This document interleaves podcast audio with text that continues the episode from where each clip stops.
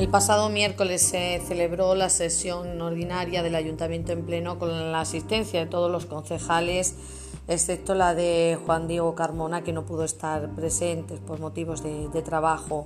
Primeramente se realizó el sorteo de los miembros de las mesas electorales. Han salido elegidos los siguientes alangeños y alangeñas para formar las mesas electorales del Colegio Electoral, edificio del Hogar del Pensionista en la calle Descubridores número 8 y en el Colegio Electoral del Ayuntamiento en la calle Constitución número 2. Para mm, este colegio electoral, para el ayuntamiento, han salido elegidos presidenta Ana Barrero Rodríguez, primer suplente de presidenta Manuela Gordillo Gómez, segundo suplente de presidenta Laura Ortega Barrero, primer vocal Basilia Rubio Domínguez, Primer suplente del primer vocal David González González. Segundo suplente del primer vocal Aleix Prieto Lozano. Segundo vocal María Ángeles Cortés Barrero. Primer suplente del segundo vocal Juan Pedro Montero Rodríguez. Y segundo suplente del segundo vocal María José Monje Lozano. Y para el colegio electoral del edificio del hogar del pensionista, calle Descubridores número 8, ha salido elegido presidente Gabriel Triviño Balsera, primer suplente de presidente Manuela Márquez Silva, segundo suplente de presidente Blanca Monje Carrasco, primer vocal Luis Manuel García Gil, primer suplente del primer vocal Jorge Gordo Barrero, segundo suplente del primer vocal Gema Milagrosa Trinidad Marín, segundo vocal Sonia Gil Moreno, primer suplente del segundo vocal Lorenzo Belloso Trinidad y segundo suplente del segundo vocal Natalia Romero Pacheco. A continuación, en este pleno se aprobó el acta de la sesión anterior por unanimidad del 22 del 2 del 2019. Por unanimidad también se aprobó la representación de nuestro ayuntamiento en Ambase y Asirioma. Ambase, como sabéis, es la Asociación de Municipios con Pantano y Fedesiva Asirioma, la Asociación para el Desarrollo de Sierra Grande Río Matachel. Estará representada por eh, nuestra alcaldesa Julia Gutiérrez, Juan Diego Carmona e Inmaculada Ledesma. También se aprobaba la modificación de créditos 4 2019 con cargo al superávit del año pasado para pagar la demasía de 56.000 euros de la construcción de la residencia de ancianos, también para la compra de los terrenos para la ampliación del polígono industrial. Ya sabéis, se quieren construir más naves y al respecto informaba nuestra alcaldesa que esos terrenos ya están apalabrados.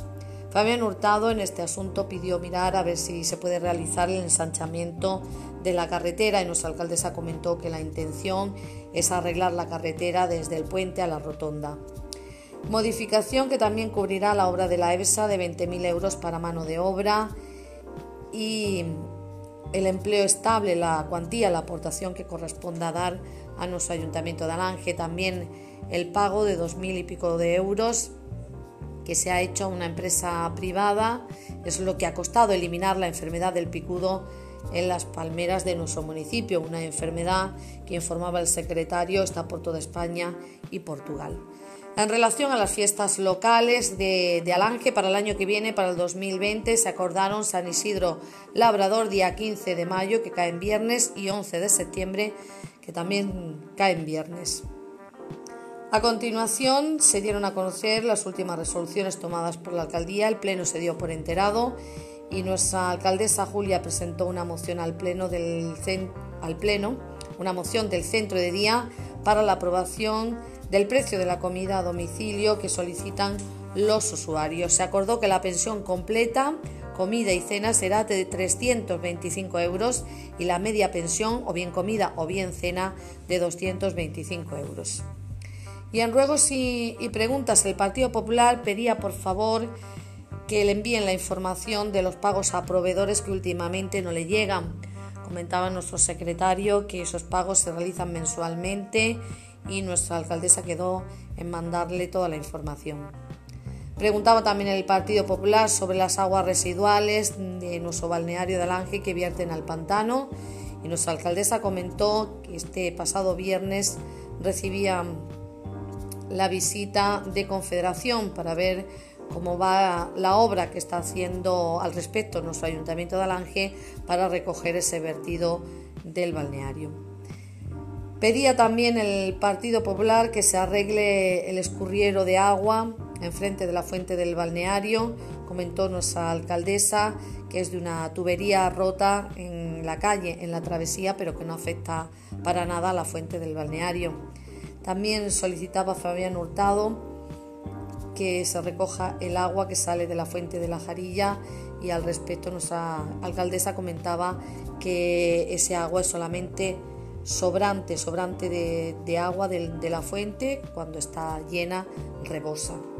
Pedía al Partido Popular iluminación para los pasos de, de, cebra de aquí de Alange, especialmente para los de la zona de la explanada. Julia Gutiérrez informó que está pedida a Diputación la iluminación del barrio de San José y de la explanada, por tanto se cubriría con esta actuación la petición que hace el Partido Popular.